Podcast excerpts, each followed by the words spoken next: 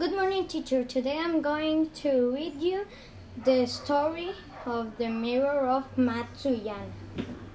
Now it happened when the child was still very little that her father was obliged to go to the capital of the kingdom, as it was so long a journey.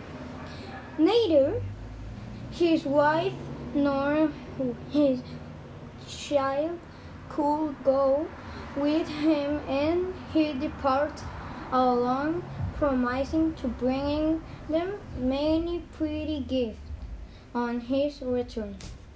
Thank you, Miss.